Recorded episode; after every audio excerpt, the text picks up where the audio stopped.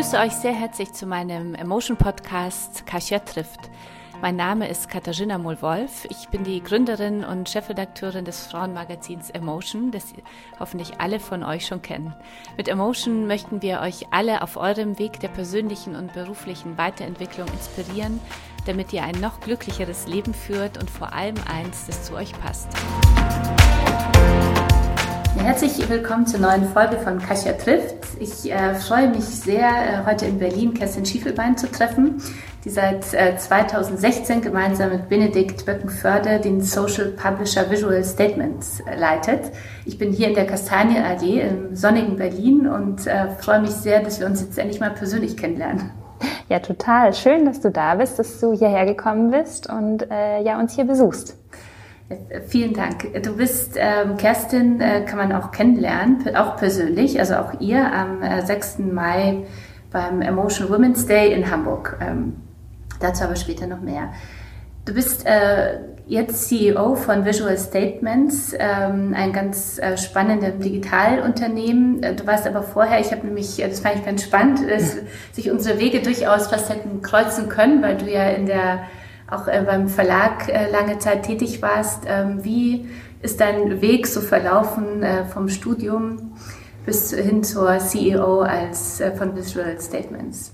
Ja, genau. Haben wir festgestellt, dass wir beide äh, einen sehr äh, intensiven Medienhintergrund haben. Und ähm, auch Benedikt und ich, wir bezeichnen uns beide als Content-Kinder. Mhm. Das heißt, ähm, ich habe nicht nur äh, die digitale Welt äh, kennengelernt, sondern ganz klassisch in einem Zeitschriftenverlag insgesamt zwölf Jahre verbracht. Mhm. Dort nach dem Studium als klassischer Trainee angefangen und ähm, äh, einige Stationen durchlaufen von der klassischen Marktforschung, ähm, äh, kennengelernt, wie sehen Leser aus, was bewegt die, warum kaufen die auch Zeitschriften. Und natürlich als äh, junger Mitarbeiter im Verlag äh, läuft man eher mal Gefahr, im Digitalbereich zu landen, zumindest zu dieser Zeit. Das war ja kurz nach, der, nach dem ersten digitalen Crash auch ähm, wo auch die Verlage wieder sehr zögerlich in diesem Bereich äh, äh, dann reingestartet sind. Und ähm, ich hatte ähm, das Glück oder auch viele Aufgaben, dann genau diesen, in diesem Bereich wieder viele Projekte zu begleiten, ähm, auch sehr viele Neustarts im digitalen Bereich von ganz nüchternen Themen wie ein Content-Management-System überhaupt digital publizieren zu können, bis hin zu einem Gartenshop. Ähm, man muss wissen, ich habe nicht mal eine Topfpflanze zu Hause, aber habe mich dann sehr intensiv mit äh, äh, Pflanzen und äh, wie man die online dann verkaufen kann, weil damals wurden die noch über das Heft mit einem Couponverkauf beschäftigt. Und äh, wir waren dann ganz stolz darauf, ähm, dass tatsächlich sehr, sehr viele Menschen dann bis heute gibt es diesen Shop, äh, diesen Weg gewählt haben. Von dem her habe ich äh, in dieser Verlagswelt dann tatsächlich auch einen digitalen Footprint hinterlassen. Du hast gestartet bei Burda, war das ja äh, damals, in welchem Jahr? Ähm, das war 2003. 2003. Genau. Also, das finde ich ganz spannend, weil 2003 war damals für mich noch total Print. Also wir zwei, drei Jahre bevor Absolut. wir überhaupt Emotion auf den Markt gebracht haben. Und da gab es natürlich gab's Websites zu Magazinen, aber irgendwie war man dann trotzdem auch so ein bisschen äh, vorsichtiger geworden. Also ich äh, habe das Gefühl, dass dann 2006, 2008, 2009 war dann wieder so diese, dieser Hype im Digitalen. Aber du hast äh, ja. nie die Leidenschaft gehabt, äh, gleich in, die Prints, äh, in den Printbereich zu gehen, sondern das war sehr schnell klar, das digital sein sollte? Oder gab es da irgendwie, warum? Nee, so klar war es nicht, glaube ich, aber ähm, es war damals einfach, du musst wissen, ich war nie ähm, als äh, Journalist tätig im mhm. Verlag, sondern immer auf der kaufmännischen Seite. Ja. Und ähm, damals äh, war sozusagen der klassische Weg nach dem oder der Traumweg nach dem ähm, Trainee war das Anzeigenmarketing und ähm, oder das Verlagsmarketing. Mhm. Und ich muss sagen, im ersten Moment war ich auch nicht begeistert, als man mir den Job in der Marktforschung angeboten hat, weil da habe ich mich so an meine schlechte Statistiknote erinnert.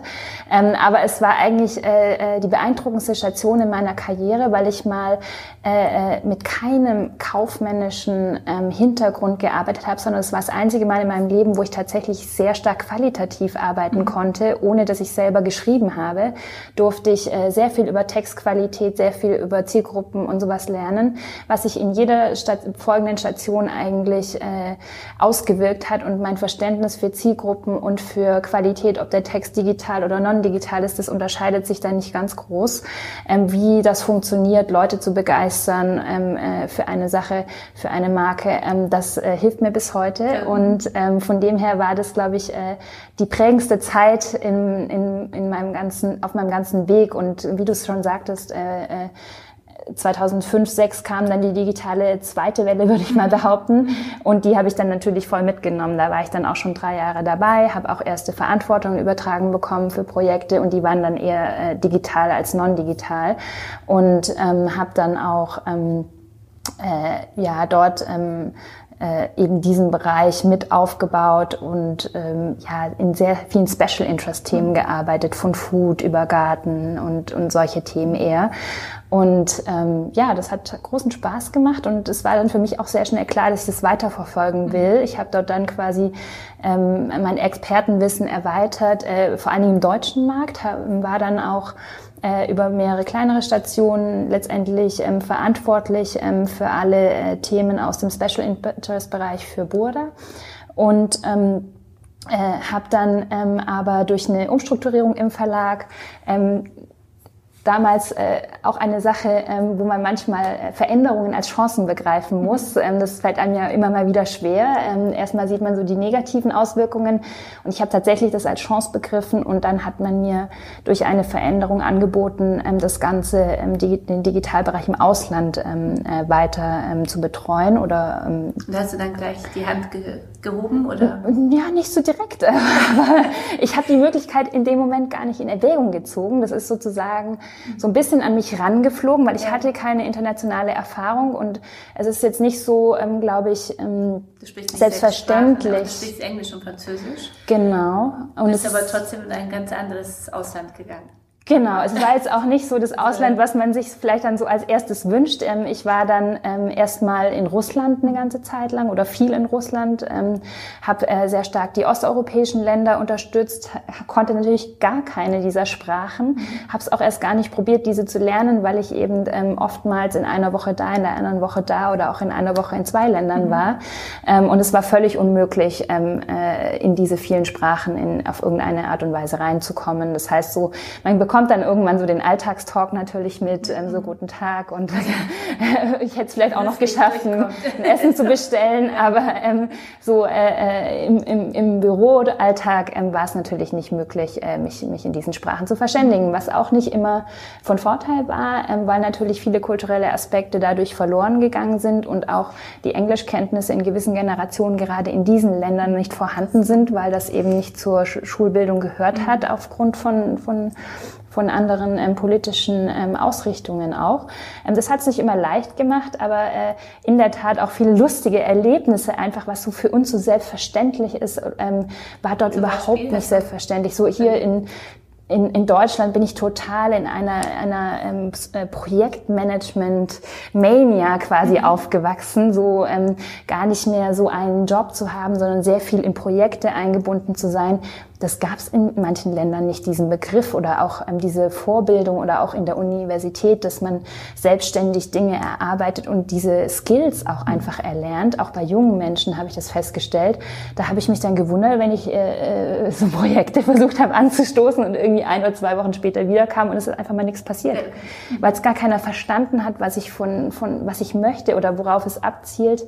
Und ähm, ich dann auch lustige äh, Sachen einfach erfahren habe, was es gibt, dass es in Russland Arbeitsbücher gibt, wo exakt drin steht, was derjenige überhaupt tun darf und dass so Projektmanagement da nicht vorgesehen ist und solche Dinge.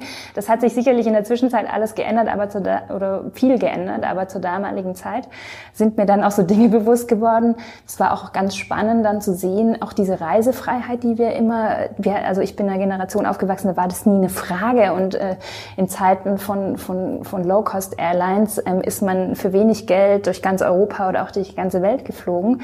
Und dann habe ich Kollegen kennengelernt, die brauchten eine Einladung zu irgendeinem Meeting nach Deutschland zu kommen. Und das ist einem einfach vorher nicht so bewusst. Und das hat mein Bewusstsein für Freiheit unglaublich verändert und für dieses Privileg.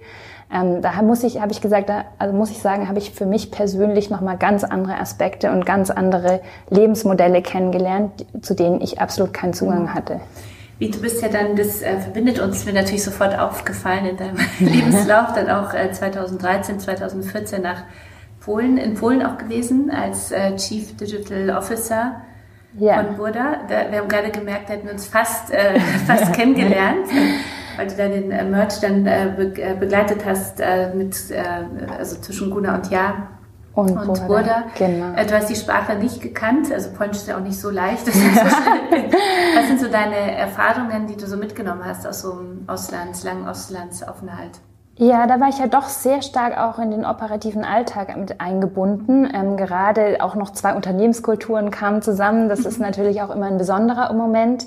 Ähm, aber ähm, äh, gerade dort ähm, hatte ich es dann auch sehr schnell mit sehr jungen Menschen zu tun, weil die, ich habe vor allen Dingen den Digitalbereich dort begleitet und äh, zusammengeführt und das waren sehr, sehr junge Menschen dort und ähm, äh, das waren auch sehr ähm, äh, spannende Themen und, und Marken, die die dort hatten, auch schon eine ganz gute ähm, äh, Durchdringung des Marktes gewesen und ähm, das war von der Seite her schon einfacher, dort auch ähm, das Digitalbusiness in Gang zu bringen und auch mit der Motivation der Menschen, die dort waren. Ähm, aber klar, ähm, auch dort ähm, habe ich gewisse äh, Dinge unterschätzt oder, oder auch, ähm, äh, ja, einfach, an, man kommt immer an Herausforderungen und die Sprache ist immer eine Herausforderung, weil die Sprache doch so viel kulturelle Aspekte auch hat. Und ähm, äh, ich, was am faszinierendsten am Polnischen für mich ist das, was man hört. Und wenn man das dann geschrieben sieht, denkt man so, was? Hat das was miteinander zu tun?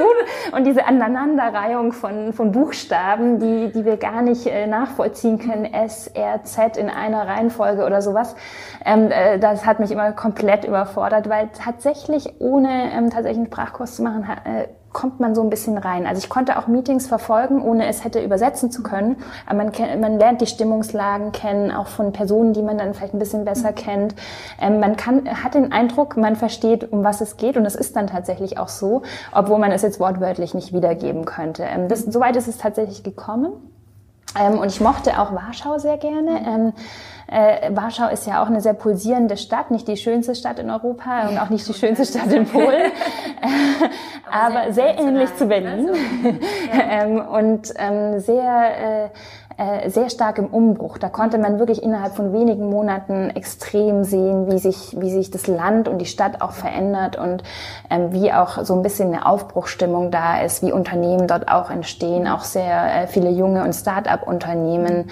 Ähm, dort in diese, äh, in diese Szene hatte ich auch sehr viel Einblick, weil ich habe es immer sehr genossen, auch in den Ländern zu sein, weil ich ähm, sehr darauf geachtet habe ähm, und der Digitalbereich bietet einem da auch den Zugang. Es gibt auch in, in allen Ländern dieser Welt Eigentlich sehr viele Meetups und, und, und Veranstaltungen in dem Bereich äh, wo man eben sein Netzwerk auch aufbauen kann und wo man sehr viel über das Land und was dort auch in dem Bereich ähm, äh, für Entwicklungen sind, erfährt. Und ähm, das habe ich immer mir zum Ziel gemacht, ähm, meine äh, freien Abende ähm, nicht damit zu verbringen, im Hotel zu sein oder vielleicht noch mit Kollegen was trinken zu gehen, sondern vielmehr äh, war ich sehr, sehr neugierig, was es dort zu entdecken gibt und habe versucht, äh, so viel wie möglich davon mitzunehmen, was dazu auch dann geführt hat, dass ich ein sehr internationales Netzwerk heute habe. Also über vor allen Dingen Osteuropa und Asien ähm, bin ich sehr, sehr gut vernetzt und äh, da freue ich mich auch heute immer noch drüber, wenn ich darauf zurückgreifen kann. Und was du auch pflegst dann auch Netzwerk, weil ich sage ja, Netzwerk ist ja sehr, sehr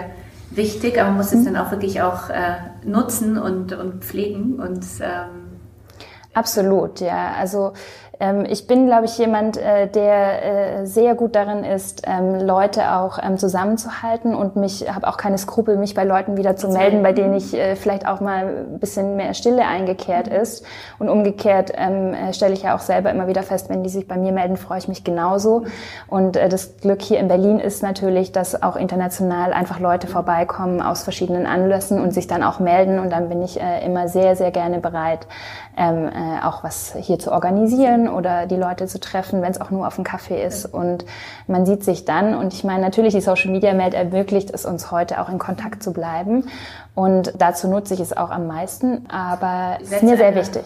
Zu einer Frage, die ich dir eigentlich später sprechen wollte, weil du bist ja in einem sehr äh, digitalen Unternehmen, dazu kommen wir gleich, ja. tätig, äh, dein eigener Social Media Konsum, wie ist es damit? Also bei Netzwerk international, da denkt man sofort LinkedIn und ja. Instagram, Facebook etc. Ähm, wie Ja, ich habe ja vorhin gar nicht so richtig jetzt, fertig erzählt, aber genau, ich bin ja dann über das Medienhaus, äh, bin ich ja auch irgendwann äh, im Ausland dann sehr lange gewesen und habe tatsächlich von heute auf morgen entschieden, dass ich doch wieder meinen Standort mehr nach Deutschland mhm. verlegen möchte. Ähm, also so toll, es war ein Traumjob, den ich mhm. hatte und trotzdem hatte ich von heute auf morgen das Gefühl, okay, ich will wieder ein bisschen mehr, ähm, auch vielleicht unter dem, der Prämisse, dass sehr viele Konflikte in der Welt entstanden sind, auch in den Ländern, in denen ich gearbeitet habe, in der Türkei, in der Ukraine, äh, Thailand auch damals sehr unruhig und so, dann denkt man schon mal drüber nach, ähm, wo will man eigentlich sein. Mhm. Und habe ich dann äh, auch vollzogen, bin dann sehr tief in die Startup-Szene auch eingestiegen, hab, bin dann äh, zu Glossybox gegangen ähm, und äh, für Glossybox sind ja viele erfolgreiche Unternehmerinnen raus. Ja, gibt mehrere, genau. Äh, toll zu sehen, dass da viele äh, tolle Frauen, die ich äh, kennenlernen durfte, Absolut. bei Glossybox mal, mal waren. Also so die ja, Unternehmerschmiede so ein bisschen. Ja. Ein bisschen schon ja. wahrscheinlich, ja und äh, dafür allerdings dann auch gleich wieder im Ausland war, ja. dann auf der anderen Seite mhm. der Welt, nämlich in Amerika. Amerika ja. Und äh, da habe ich quasi ausgeholfen, ähm, weil der Geschäftsführer dort ähm, äh, gegangen ist und es war sollte eigentlich nur so eine kleine Aushilfszeit sein und die hat sich etwas länger gezogen als gedacht. Und ähm, äh, ich, mir war aber klar, ich möchte zurück nach Deutschland. In dieser Zeit bin ich eben ähm, sehr stark mit Benedikt äh, im Austausch gewesen. Wir kennen uns eben schon aus heutiger Sicht fast 15 Jahre aus unserer gemeinsamen anfänglichen Zeit bei Burda, wo wir beide noch die totalen Youngsters waren. Mhm. Und ähm, was Benedikt ist ein sehr begeisterungsfähiger Mensch, der seine Begeisterung Benedikt auch auf... ist der äh, Gründer von Visual Statements. Genau. Für unsere Zuhörerinnen und Zuhörer, die ja. Genau, und er ist, kann die, seine Begeisterung sehr, sehr stark auf andere übertragen mhm. ähm, und so auch auf mich. Und ähm, wir sind dann auf, äh, eben im Austausch gewesen, schon auch in der Zeit, wo ich international tätig war. Ähm, was kann man mit Visual Statements machen? Damals noch in einem ganz anderen Stadium, als es heute ist. Und ähm, so war ich immer irgendwie so schon, schon dabei und äh, lange Rede, kurzer Sinn. Wir haben uns dann Ende 2015 ähm, äh, entschieden, dass ich tatsächlich fest ins Unternehmen komme und ähm, äh, ja, mit überhaupt keinem richtigen Ziel in dem Sinne, sondern ähm, damals wussten wir selber noch nicht, wo, wo das Unternehmen hingeht. Wir sind kein Start-up, heute sowieso fast nicht mehr, wir sind fünf Jahre alt mhm. geworden, ähm, aber auch keins, das auf dem Reißbrett entstanden ist aus einer ganz festen Idee heraus, sondern es ist sehr viel, es ist bei uns auf, auf ja, organisch und, und einfach Möglichkeiten, die dann entstanden sind, herausgewachsen. Und ähm, genau, und so bin ich quasi dazu gekommen, hier ähm, auch heute eine der Geschäftsführerinnen zu sein, zusammen mit dem Benedikt Fürch das Unternehmen. Hauptsächlich bin ich in Berlin und habe hier ein wunderbares Team. Und ähm, auch heute machen wir noch Bilder mit Sprüchen. Büro, wie ich sagen kann. Genau, wir versuchen uns sehr nett zu machen hier. Und ähm, ja, auch heute äh, bauen wir noch auf Bilder mit Sprüchen auf. Mhm. Äh, viele da draußen kennen sicherlich unsere Marke VS. Aber wir haben mittlerweile auch acht andere Marken, die wir ähm, sehr erfolgreich in, in Facebook und Instagram bespielen. Auch auf Pinterest findet man uns sehr stark. Ähm, und ähm, da sind Marken dabei wie Wordporn, Ich höre Mimimi, Lieblingskollegen, Vollzeitprinzessin. Ähm, dem einen oder anderen äh, äh, kommt da vielleicht jetzt gerade was vor Augen. Und ähm, darum geht's bei uns äh, um Social Media Content und deshalb auch die Historie von Ben und mir aus der Medienwelt heraus. Wir sind glauben total an Content. Wir glaubten immer an Content auch in Social Media. Hatten vielleicht in unserer Karriere nicht immer so ähm, die Möglichkeit, das tatsächlich zum Beispiel in einem Medienhaus ähm, äh, auszuleben. Ähm, da ist man doch sehr skeptisch auch mhm. über Plattform, gegenüber Plattformen, die einem nicht gehören. Und ähm, wir sind ein absolutes Plattformunternehmen. Ähm, wir beschäftigen oder wir, wir spielen ja nur ähm, Kanäle, die uns rein technisch gar nicht gehören, sondern die wir einfach nutzen, um unseren Content zu verbreiten. Und ähm, ja, so ist es gekommen und äh, das ist die Basis von allem, was wir tun. Und wir sind unglaublich stolz, dass wir damit fast 40 Millionen äh, Menschen da draußen jeden Monat erreichen, die sich durch unsere Sprüche ausdrücken, die die benutzen, um ähm, sich zu identifizieren oder jemand anderen damit zu identifizieren. Das heißt, wir konzentrieren uns hauptsächlich darauf, die Alltagsthemen ähm, zu bespielen und ähm, das Leben da draußen ein bisschen bunter, manchmal ja, auch lustiger, auch leichter, äh, leichter aber auch manchmal tiefgründiger zu machen. Ähm, das gibt's durchaus auch und das, wir sehen auch, dass es äh, unterschiedliche Menschen gibt, die unseren, die den einen oder anderen Content mehr oder weniger konsumieren und am meisten freut uns, ähm, wenn dann tatsächlich äh, bis zu mehreren Millionen zu einem Statement äh, erreicht werden. Das ist natürlich äh, ja Wahnsinn. Zahlen. Ja. Ihr, ihr äh, seht euch ja auch als äh, Social Publisher. Das mhm. ist ja auch ein, sag ich mal, so ein neues äh, Wort oder neue Bezeichnung, so seit die so in den letzten Jahren ja so entsteht. Mhm. Äh, in dem Punkt, äh, was sind so eure wichtigsten Erlösbringer?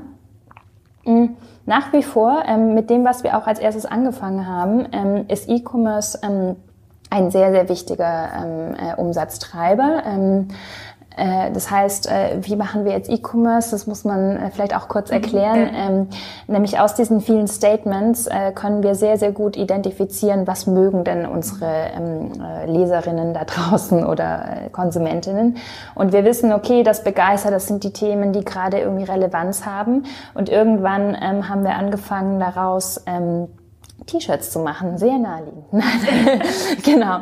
Ähm, und bis heute machen wir das und es ist auch eine der äh, äh, Gruppen, die am, am meisten Umsatz machen im E-Commerce-Bereich. Das heißt, wir identifizieren die Sprüche, die äh, am meisten die Leute bewegen oder mit denen sie sich am meisten identifizieren und überlegen, auf welchen Produkten die stattfinden können, so dass man sie tatsächlich, tatsächlich kaufen kann. Und für uns ist es die größte Ehre, sage ich immer, wenn einer ein T-Shirt kauft und auch noch anzieht, ähm, die persönliche Timeline verlässt und an den an dem, am Körper nachher getragen wird. Ähm, das ist natürlich äh, die größte Ehre, die man uns erweisen kann. Und ähm, so entstehen Produkte von T-Shirts über Kissen, ganz viele Postkarten, Kalender, Tassen, ähm, alles, was äh, den Alltag dann noch bunter macht äh, oder was man gerne auch verschenkt. Und ähm, das äh, verkaufen wir zum einen in unseren eigenen Online-Shops, ähm, aber auch äh, in dem einen oder anderen Handelsunternehmen, äh, in Deutschland und in Österreich. Und ähm, am meisten sieht man wahrscheinlich unsere Postkarten, äh, die an allen Ecken in Deutschland mittlerweile zu finden sind und äh, äh, wo tatsächlich ähm, fast drei Millionen Postkarten unser Haus äh, jährlich verlassen. Und ähm, genau, da sind die sozusagen ähm, die Statements zum physischen Weitergeben. Und daneben ähm, hat uns natürlich ähm, äh, auch ähm, die Werbeindustrie entdeckt ähm, mit so viel Reichweite. Das mhm. ist ähnlich ähm, äh, wie in Zeitschriftenverlagen. Ja, genau. ähm, da können ja viele Zeitschriften träumen von eurer Reichweite. Ja, definitiv. Ähm, das ist tatsächlich wahrscheinlich für Zeitschriften sehr schwierig zu erreichen. Ähm, äh, aber ähm, äh, es war lange nicht möglich, die Reichweite zu vermarkten, mhm. ähm, nur auf illegalem Wege. Mhm. Ähm, es kam aber die glückliche Führung, dass 2017 Facebook für Deutschland die Möglichkeit freigeschalten hat, dass man die Reichweite, die man über den eigenen Content ähm, generiert, auch an Werbepartner weitergeben darf. Und so kreieren wir wunderbare Kampagnen heute, auch auf Basis unserer Statements ähm, und machen das sogenannte Native Advertising. Das sieht der Content so ähnlich aus, wie wir ihn immer machen, nur dass er ähm, auch von Werbepartnern gebrandet ist. Ähm, und zurzeit laufen Kampagnen ähm, für die Commerzbank beispielsweise, mhm. ähm, die das Thema Online-Banking näher bringen wollen. Oder es sind aber auch mal Kunden dabei wie Toffifee oder auch äh, jetzt äh, demnächst kommen auch neue äh, Schokoladenkampagnen, die sind immer sehr beliebt bei uns. Wir haben jetzt aber auch gerade zum Beispiel, wir sind auch in gesellschaftlicher, äh, schwierigeren Themen unterwegs. Zum Beispiel haben wir eine sehr erfolgreiche Kampagne für die Felix Boder Stiftung im Darmkrebsmonat März gemacht ähm, wo wir auf das äh, Risiko des Darmkrebses aufmerksam gemacht haben. Das sind natürlich auch Themen, die ähm, äh, die äh, Reichweite auch gut genau wichtig sind, ähm, denen Gehör zu verschaffen und ähm, äh, wo sich aber auch unser Content dafür eignet. Mhm. Ähm, da haben in über 50.000 Leute damit interagiert ähm, und Kommentare geschrieben, Leute verlinkt. Wir waren wahnsinnig überrascht dazu. Das heißt, es geht bei uns nicht immer nur lustig zu, sondern wir sind durchaus auch in der Lage, mal sehr viel ernsthaftere Themen rüberzubringen. Äh, äh, kurz, äh, da wollte ich äh, gar nicht mehr so viel dann über das mhm. Unternehmen äh, sprechen. Wie viele Mitarbeiter habt ihr jetzt mittlerweile? Zurzeit sind wir 40, 40. oder knapp schon wieder über 40. es geht so schnell. Auf zwei, genau. Auf zwei Standorte verteilt. Genau, bei uns kann man in Freiburg ähm, arbeiten, dort vor allen Dingen in dem Thema Mediakunden und hier in Berlin vor allen Dingen zu dem Thema Produktwelten und E-Commerce. Bist du denn selber, würdest du sagen, eine, eine Zahlenfrau oder eher eine Contentfrau? Was ist so, wie würdest du dich bezeichnen? Ähm, ich liebe mit dem Content zu arbeiten. Ähm, die Produkte werden alle von mir gemacht und auch der Content ähm, dafür größtenteils identifiziert, aber in der Tat über Zahlen. Über Zahlen. Das heißt, wir sind ein total zahlengetriebenes Unternehmen. Ähm, irgendwie hat hier fast jeder Arbeitsplatz mit Zahlen zu tun, egal ob das äh, aus der Redaktion ist oder ob man hier im kaufmännischen Bereich sitzt, ähm, weil ähm, wir werden ja äh, anders als andere die Produkte in den Markt bringen, machen wir nicht erst erst die Produkte und dann den Content, sondern bei uns entstehen die Produkte ja aus dem Content und äh, wir wollen das, was unsere Community am liebsten mag, ähm, auch in die Produktwelt bringen und das müssen wir natürlich erstmal über Zahlen identifizieren. Was mich äh, sehr interessiert, äh, nochmal so zu dir selber, äh, weil äh, sicherlich viele äh, uns zuhören, die so auch eine Konzernkarriere machen, seit 10, 12 Jahren in einem Verlag oder in einem anderen, äh, wie auch immer, gearteten Unternehmen unterwegs sind und aber immer wieder so überlegen, ähm, vielleicht doch mal in die Selbstständigkeit, doch mal Unternehmerin oder Unternehmer sein. Äh, wie gab es bei dir so diesen einen, ich hatte ja so diesen einen Moment, wo ich dachte, jetzt äh, eigentlich bin ich Unternehmerin. Gab es bei dir so diesen einen Moment, wo du dachtest, äh, jetzt habe ich schon so viel gelernt, ich will es endlich selber wissen oder kam es aus der Verbindung da mit Ben oder wie, woher wusstest du, dass du Unternehmerin sein willst? Ich glaube, ich habe das erst im Nachhinein festgestellt. okay. Genau. Ähm, ich bin, glaube ich, ein Mensch, der seine Karriere insgesamt erst im Nachhinein begriffen hat, mhm. weil ich bin ein sehr passionsgetriebener Mensch, egal ob ich in einem Angestelltenverhältnis bin oder jetzt in, in, in, im Unternehmerverhältnis. Ähm, bei mir muss es immer irgendwie Klick machen und ich muss die Faszination an dem sehen und finden, was ich tue. Und ähm, äh, dadurch ähm, wurde mir, habe ich nie wirklich einen Plan gehabt, wie will ich äh, meine Karriere gestalten. Ähm, hätte ich vielleicht mal tun sollen. Mhm. Wer weiß, was dann daraus geworden wäre. Aber ähm, ich habe immer Möglichkeiten äh, wahrgenommen, auch wenn die vielleicht am Anfang noch gar nicht so absehbar waren, was daraus wird. Ähm, kann man vielleicht auch äh, denken, manchmal, wie naiv war ich da eigentlich? Aber letztendlich habe ich immer das Beste draus gemacht ähm, und habe auch immer wahrscheinlich dann so auf mich vertraut und auch so in dem Bereich, ähm, dass ich gesagt habe, ähm, ich gehe jetzt in ein Unternehmen. Man muss wissen, äh, Visual Statements war damals ähm, mitnichten ähm, ein Unternehmen, wo man schon dachte, wow, das, das wird so groß, wie es heute ist oder was, was kann daraus entstehen. Wie gesagt, die Mediamöglichkeit gab es gar nicht. Äh, mhm. Das kam alles erst später, das konnten wir auch so nicht planen. Und ähm, es war null mit Sicherheit verbunden. Mhm. Aber ich glaube, zu dem Zeitpunkt war es was ganz anderes. Ich habe so gedacht, na ja, ich habe viel erreicht. Ähm, ich hatte eigentlich schon fast alles erreicht, was mhm. ich erreichen wollte. Und ich hatte eher daran gedacht, mal wie so eine Art Pause zu machen. Mhm. Ähm, Pause. Ähm, im Sinne von ähm, mal wieder, man muss wissen, als Führungskraft in, in einem Konzern hat man nicht mehr so viel mit dem Alltag äh, von Produkten zu tun mhm. oder Märkten und ist sehr, sehr stark ähm, nur noch mit Führung beschäftigt. Ähm, und mir hat es richtig Spaß gemacht, am Anfang wieder selber anzupacken und, und am Abend zu sehen, wow, was habe ich heute erledigt oder geschafft. Ähm, das hat mir wirklich sehr viel Spaß und auch wieder sehr viel Energie zurückgebracht. Mhm. Und ähm, äh, was dann daraus entstanden ist, ich muss sagen, kürzlich habe ich mir mal den Spaß aus anderem Anlass gemacht. Welche Rollen hatte ich eigentlich alle schon bei mhm. Visual Statements? Und ich glaube, ich bin auf fast zwölf Rollen gekommen. Und ähm, es ist auch nicht so, dass ich heute hier nur Geschäftsführer bin, sondern äh, man hat immer noch sehr, sehr in einem kleinen, überschaubaren Unternehmen sehr viele ähm, äh, Rollen, die, die jetzt nichts rein nur mit der ähm, äh, Leitung des Unternehmens zu tun hat, sondern äh, ganz äh, ja sich mit auch äh, wenn hier Kunden anrufen und es nimmt keiner das mhm. Telefon ab oder es ist gerade keiner da, dann, dann telefoniere ich auch mit Kunden mit Freude. Und ähm, von dem her, ähm, das ist ein ganz anderes Gefühl, äh, so ein Unternehmen aufzubauen und das ist eine ganz andere Herausforderung, die ich mir vorher hätte nie vorstellen können. Und auf einmal war ich Unternehmer. Was sind so für dich äh, so die, äh, die wesentlichen Unterschiede so von zwischen angestellt sein und, und, äh, und jetzt selber Unternehmerin sein? Das, das ist wirklich eine sehr spannende Frage, weil auch das habe ich mir vorher nicht überlegt ähm, und habe dann erfahren, so, wow, es ist wirklich schwierig am Anfang für mich gewesen, einfach mal Dinge zu machen.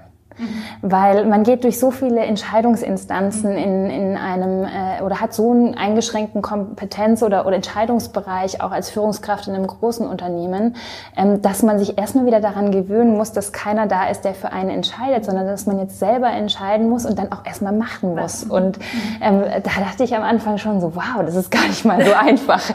Und ähm, daran musste ich mich gewöhnen, so zu, an diese Mentalität einfach mal zu machen aber auch, ähm, dass man das Risiko und die Verantwortung dafür trägt. Und die Verantwortung wird natürlich immer größer, je mehr Mitarbeiter da sind, ähm, die Verantwortung für diese Mitarbeiter, für die Sicherheit, ähm, die Arbeitsplätze und so weiter. Ähm, das sind alles so Themen, da muss man reinwachsen. Ähm, ich glaube, das kann man auch gar nicht lernen oder sich vorher vorstellen, sondern ähm, das muss man fühlen. Und ähm, ich kann dann ähm, manchmal auch verstehen, wenn es Leute da draußen gibt, die sagen, uh, das habe ich mir nicht so vorgestellt, sondern ich lebe für meine Idee, aber dann das alles, was dahinter steht.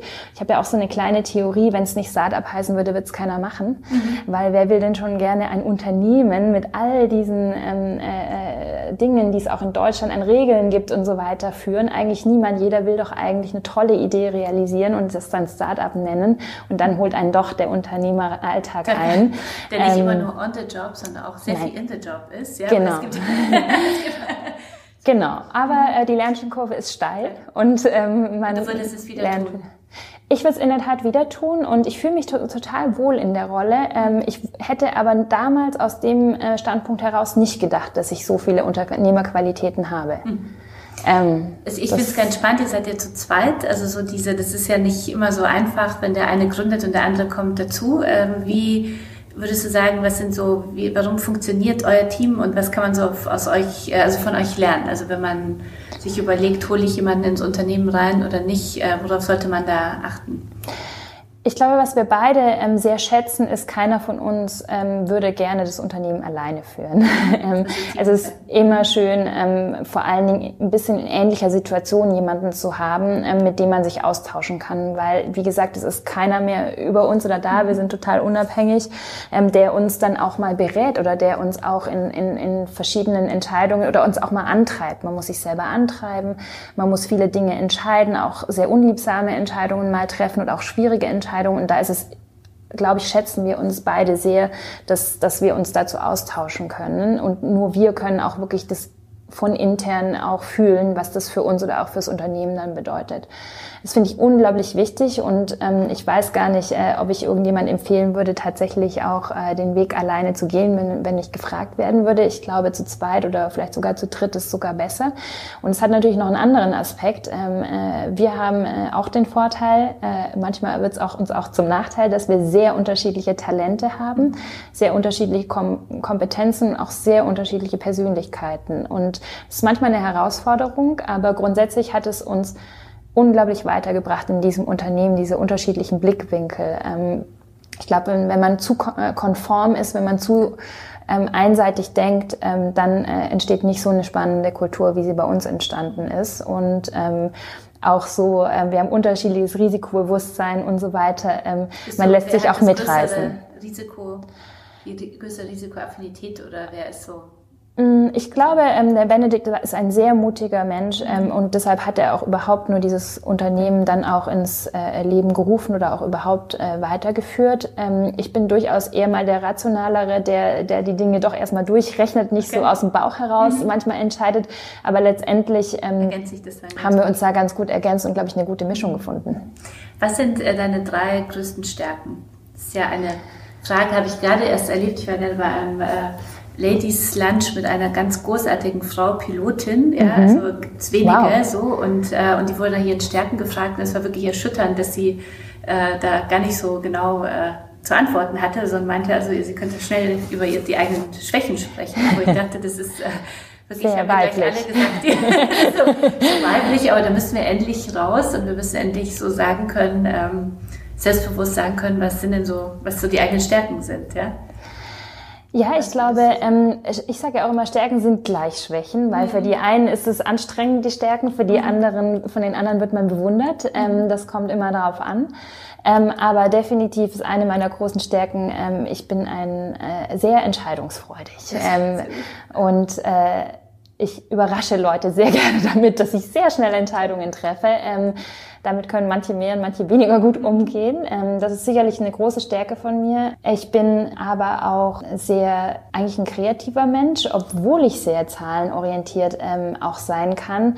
Aber ich glaube, ähm, gerade ähm, auch äh, meine Vergangenheit hat dazu geführt, dass ich durchaus ein Gefühl für für Ästhetik auch habe, für Design und für, für Inhalte auch. Mir macht das auch Spaß. Es ist aber eher so eine, so eine private Passion auch, die mhm. damit einfließt. Und ähm, das hat sich dann, glaube ich, hier zu einer, einer großen Stärke entwickelt. Und ähm, so in der Zusammenarbeit mit Kollegen bin ich sehr tough. Das lege ich ja, immer sehr als Stärke halt, aus. Ja. Ähm, aber das, äh, das kann natürlich auch. Klar oder was Ja, ich bin sehr klar und sehr geradeaus. Und ähm, manchmal verwende ich vielleicht ein bisschen zu wenig wenig Worte, um Dinge darzustellen oder meine Meinung kundzutun. Damit kann nicht jeder gleich so umgehen. Ähm, da braucht es manchmal ein bisschen. Aber letztendlich werde ich dann doch dafür geschätzt, weil ich dann doch nicht so um den heißen Brei herumrede, mhm. sondern es wird dann doch sehr klar äh, formuliert. Und man weiß gleich, Und, woran man ist, was ja, gut genau, ist. Mhm. genau. Ja, aber das ist, glaube ich, manchmal so eine, merke ich bei uns im Team auch, so eine Eigenschaft, die schon also manchmal, also vor allem unter Frauen manchmal ungewöhnlich ist, finde ich. Also ich mag es auch sehr gern, weil ich finde, es ist wichtig im, im Team, mhm. vor allem wenn es viel Stress gibt und viel zu tun gibt, äh, mhm. klar zu sein. Aber ja, es ist ja eigentlich auch habe ich auch gelernt. sozusagen. Dann, Absolut. Ja? Und das musste ich auch lernen, um ehrlich mhm. zu sein, ähm, dass das eine Stärke ist. Ähm, vor allen Dingen, weil ähm, auch in einem Medienhaus denkt man immer so, richtet sich vor allen Dingen an Frauen, Frauenzeitschriften und so. Da arbeiten ganz viele Frauen, aber äh, zu meiner Zeit haben da im Management noch nicht so viele Frauen gearbeitet. Und ich hatte auch ähm, eine Rolle als Assistentin in der Geschäftsführung, wo ich sehr viele Prozesse beobachten durfte. Und da habe ich sehr viele Beobachtungen gemacht, wie Frauen sich verhalten, wie Männer sich verhalten, wie das dann ankommt, wie das gewertet wird. Und da ist mir eigentlich sehr bewusst geworden, dass diese Klarheit, wenn man die rüberbringt, manchmal gewöhnungsbedürftig auch ähm, äh, für den Gegenüber ist, vor allen Dingen äh, äh, teilweise auch für Männer, dass es aber einem hilft und unglaublich wichtig ist, sich zu positionieren. Mhm.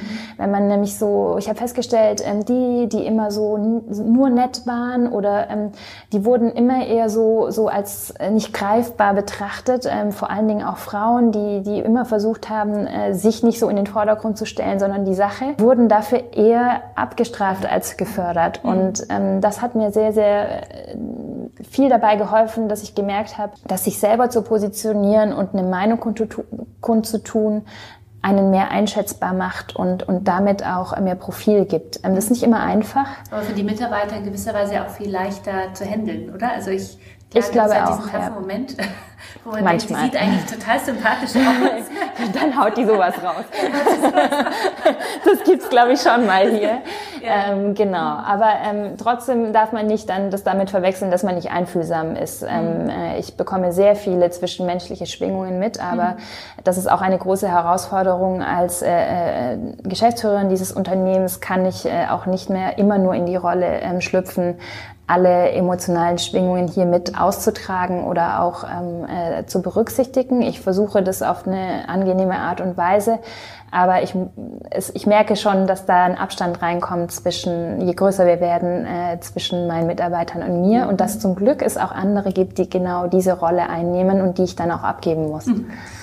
Wie, äh, ihr habt äh, einen Quotenmann, also zwei Männer habe ich hier gesehen. Das freut mich natürlich sehr zu hören. Weil Drei, einer ist heute nicht da. Ich gerne fragen, weil wir auch äh, bei uns sehr viele Frauen haben. Ich arbeite auch sehr gerne mit Frauen äh, zusammen, äh, finde aber natürlich auch äh, äh diverse Teams sehr wichtig und äh, gemischte Teams, aber bei uns bewerben sich einfach wahnsinnig viele Frauen, da können wir nichts äh, für. Bei uns auch. Wie, wie viele, 40 Mitarbeiter, wie viele Männer insgesamt? Äh, wir haben 25 Prozent Männer ah, ja, und 75 Prozent Frauen, genau. Ähm, es ist bei uns genau das Gleiche. Unsere Marken sind halt einfach Frauen dominiert und, und wie geht es uns selber, wenn wir uns irgendwo bewerben würden, würden wir uns auch da bewerben, wo wir das mit dem Unternehmen was, was anfangen können. Und dadurch, dass Frauen eher uns kennen, es gibt hier auch niemand, keine Bewerberin, die hierher kommt, die uns nicht kennt. Ähm, die meisten sagen als erstes, ja, ich kenne euch ja. und äh, so. Und das fällt natürlich Männern deutlich schwerer, ähm, äh, den Zugang zu uns zu finden. So, die Hürde ist einfach wahrscheinlich ein bisschen höher. Aber es gibt durchaus auch äh, interessante Profile hier, die auch für Männer interessant sind. Äh, hier wird nicht nicht gleich jeder ähm, Redakteur der Vollzeitprinzessin. Das ist vielleicht mhm. doch ein bisschen ähm, schwieriger. Aber wir haben zum Beispiel auch einen, einen ganz neu jetzt Redakteur, einen männlichen Redakteur für Visual Statements. Und ähm, ich halte überhaupt, äh, habe ich überhaupt keine Vorbehalte, ob Männer oder Frauen diesen Job besser machen können. Ähm, es geht, hängt, glaube ich, davon ab, ähm, ob man die Zielgruppe versteht oder nicht. Äh, wie gesagt, ich habe auch schon Gartenmarktplätze ähm, äh, entwickelt, ohne eine Topfpflanze zu genau. besitzen und hat auch geklappt. genau. Du ähm, wirst ja bei uns auf dem Emotion Women's Day sprechen am 6. Mai. Freuen wir uns sehr. Und äh, zum Thema Fempreneur in der digitalen Welt. Was erwartet äh, unsere Teilnehmerin äh, in deinem Vortrag? Ja, also ähm, es ist ja immer noch etwas unterrepräsentiert, dass tatsächlich Frauen Unternehmerinnen sind oder auch Unternehmen leiten. Ähm, und ich möchte äh, mit meinem Vortrag dort durchaus motivieren, ähm, wie sowas aussehen kann, wie man äh, vielleicht auch in so einen Bereich kommen kann, alles auch, was ich jetzt schon angerissen habe, mhm. vielleicht nochmal einem anderen Publikum zu erzählen und tatsächlich zu ermutigen, welche Vorteile das Unternehmertum auch haben kann. Und natürlich äh, werde ich auch ein paar Geheimnisse verraten, äh, wie wir es geschafft haben, 40 Millionen Menschen mit uns, äh, mit unserer Idee zu begeistern und äh, wie wir damit nicht nur äh, unsere Konsumenten begeistern, sondern auch Mitarbeiter finden. In Deutschland, das bringt mich noch so zum Schluss, so zu meinem Herzensthema, dieses, also Frauen zu ermutigen, äh, sich zu trauen, eben zu gründen, wie du gesagt hast, ein Unternehmen zu leiten. Ähm, was denkst du, woran liegt es, dass wir bisher immer noch so wenig äh, Gründerinnen haben? Also die Statistik sagt ja aktuell so von, das ist nicht mal 20 Prozent Frauen unter den äh, Gründern aktuell gibt, äh, noch weniger im Tech-Bereich, wenn man sich das anschaut. Äh, was meinst du, woran, womit hängt es zusammen? Ja, ich beobachte immer wieder, ähm, dass Frauen sich viel mehr hinterfragen und damit auch ihre Ideen hinterfragen. Ähm, damit äh, haben sie eigentlich die besseren Voraussetzungen, Ideen auch erfolgreich zu machen. Aber natürlich hält es sie oftmals mehr davon ab, die Idee überhaupt in die Umsetzung zu bringen. Und ich glaube, ähm, da gibt es einen deutlichen Unterschied. Äh, Frauen äh, setzen ihre Ziele sehr viel ambitionierter aus meiner Beobachtung heraus mhm. und trauen sich dann aber vielleicht auch weniger ran. Und ich glaube, diese Hürde muss abgebaut werden oder da muss mehr Mut rein, ähm, da äh, muss mehr Ermutigung rein und ähm, vielleicht sind sie auch manchmal einfach ein bisschen weniger risikoaffin. Ähm, äh, das das kann, vermag ich gar nicht so beurteilen, aber ähm, das, das sagt mir so mein Gefühl an der Stelle. Das ist wahrscheinlich eines der Hauptgründe und Frauen planen vielleicht ihren Werdegang auch ein bisschen ähm, oftmals mehr. Ich bin jetzt vielleicht nicht das beste Beispiel dafür. genau. Aber ich kenne viele in meinem Umfeld, die einen total durchstrukturierten Lebensplan haben. Da bin ich auch sehr fasziniert oft darüber. Mhm. und äh, das hält sie vielleicht auch eher davon ab, äh, diesen Schritt zu gehen. Vielleicht auch manchmal, äh, zumindest sagen sie es mehr, haben sie ein höheres Sicherheitsbedürfnis, mhm. Ähm, was vielleicht ein Angestelltenverhältnis doch er bringt. Vielleicht ist es aber auch immer noch, äh, zumindest bei, in meinem Alter, eine Generation. Ich weiß nicht, ob die von ihren Elternhäusern immer so sehr ermutigt wurden. Ich denke, mhm. ähm, dass es da auch noch weniger ähm, äh, Mütter gibt, die tatsächlich äh, Unternehmerinnen waren und die Vorbilder sind in dem mhm. Bereich. Ähm, und deshalb auch bei mir ist das nicht so. Und deshalb ist mir das auch als erstes für meine Karriere wahrscheinlich nie in den Sinn gekommen. Und von dem her sind wahrscheinlich all diese Gründe, die sich aus meiner Sicht in der Zukunft mehr auflösen werden. Wenn ich noch mit sehr viel jüngeren Frauen oder, oder Mädels in Kontakt komme, habe ich den Eindruck, die sind sehr viel selbstbewusster. Die sind, äh, und darin sehe ich eine unglaubliche Chance, ähm, äh, dass die diesen Weg vielleicht äh, öfter beschreiten. Ich würde es mir jedenfalls wünschen. Wir haben ja viele Rollenbilder sogar der auch angesprochen, die uns, äh, glaube ich, noch sehr davon abhalten, wirklich äh, als Frau so ganz unseren Weg zu gehen. Ja? Und ähm, wie können wir es äh, schaffen, diese Rollenbilder so ein bisschen so zu verändern? Du bist ja in einem sehr visuellen Bereich tätig. Ähm, was, was denkst du, woran, äh, wie müssen wir das angehen, dass, dass wir schaffen, dass die Gleichberechtigung in Deutschland ein bisschen vorankommt? Ich, ähm, manche, die mir zuhören oder meine Texte lesen, wissen, dass ich aktuell sehr davon getrieben bin, äh, dass in der FAS jetzt vor ein paar Wochen eine äh, Frage, äh, also eine Umfrage ähm, vorgestellt worden ist, nach der, es war eine Frage, die Frauen und Männern gestellt worden ist, können sich, sollte eine Mutter Vollzeit arbeiten? Da haben in Westdeutschland 78 Prozent Männer und Frauen gesagt, äh, nein.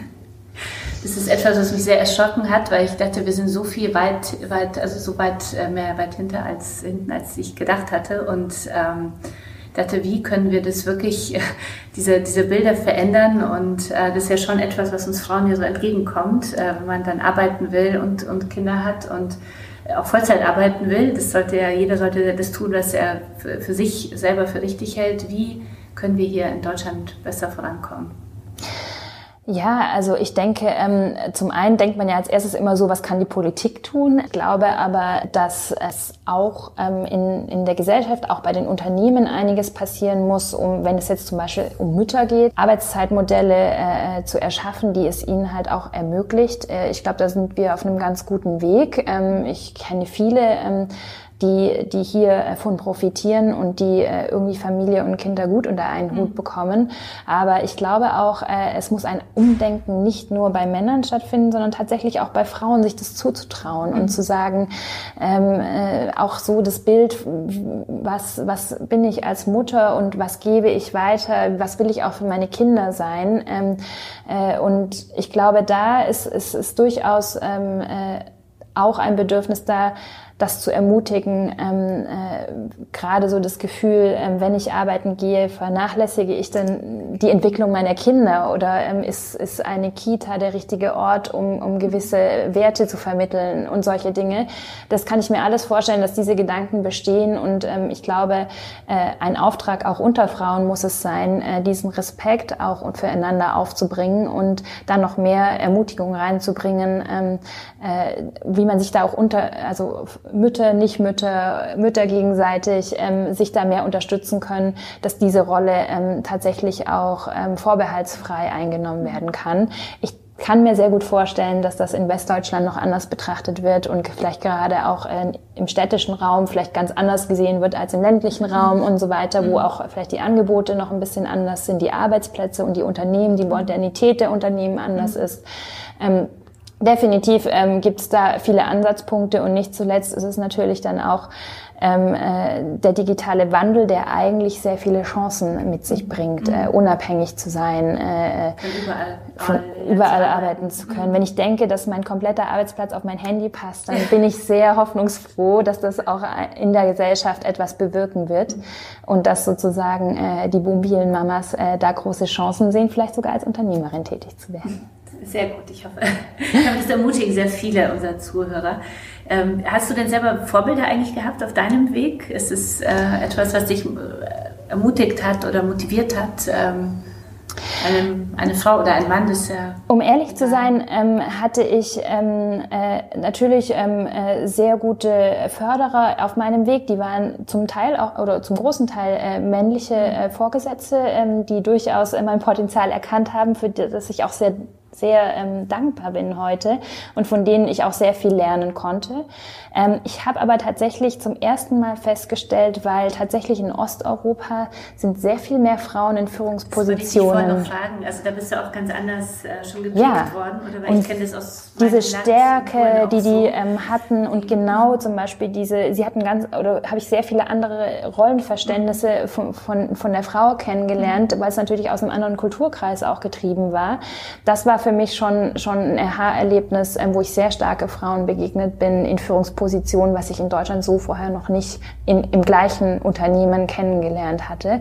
Und ähm, das hat mir sehr gut gefallen. Ähm, und ähm, Allerdings äh, wurde ich da auch ein bisschen anders gechallenged als äh, äh, von Männern. Frauen untereinander können auch ein bisschen schonungsloser sein und sehr viel anspruchsvoller, ähm, sehr viel verbindlicher. Mhm. Und ähm, das hat mir auf jeden Fall nochmal ein anderes Bild auch auf, mein, auf mich selber gegeben oder auch auf, mein, auf meine Tätigkeit gegeben. Ähm, und äh, das fand ich sehr, sehr spannend und, und sehr schön zu sehen. Jetzt sind wir leider schon am Ende unseres langen Podcasts. Ähm, wir sind bei Visual Statements. Äh, da muss ich natürlich zum Ende nochmal fragen, was ist denn dein, äh, dein Lebensmotto? Was ist so der Spruch oder was sind so die Sprüche, die dich begleiten? Ja, ähm, hier liegen ja auch so ein paar Postkarten vor uns rum, die hier noch aus einem vorigen Meeting liegen. Und da liegt eigentlich einer meiner, meiner Lieblingssprüche, es ruckelt immer ein bisschen, wenn das Leben in den nächsten Gang schaltet. Ähm, ich liebe diesen Zustand, ähm, dass sich was verändert und Veränderung ist immer spürbar, manchmal auch am Anfang ein bisschen härter. Und ähm, dazu passt auch das, was daneben liegt. Veränderungen sind am Anfang immer hart, in der Mitte unglaublich chaotisch, besonders in einem Start-up und am Ende so unglaublich wunderbar, dass wir dann doch die Erfolge wieder feiern können. Und ich glaube, das trifft für mich hier äh, bei Visual Statements in meiner Rolle zu, genauso wie in meinem Privatleben. Vielen Dank. Danke für deine Zeit. Äh, wir freuen uns sehr auf dich dann beim Emotion Women's Day am 6. Mai in Hamburg. Und ähm, ja, vielen Dank für den Austausch. Dankeschön.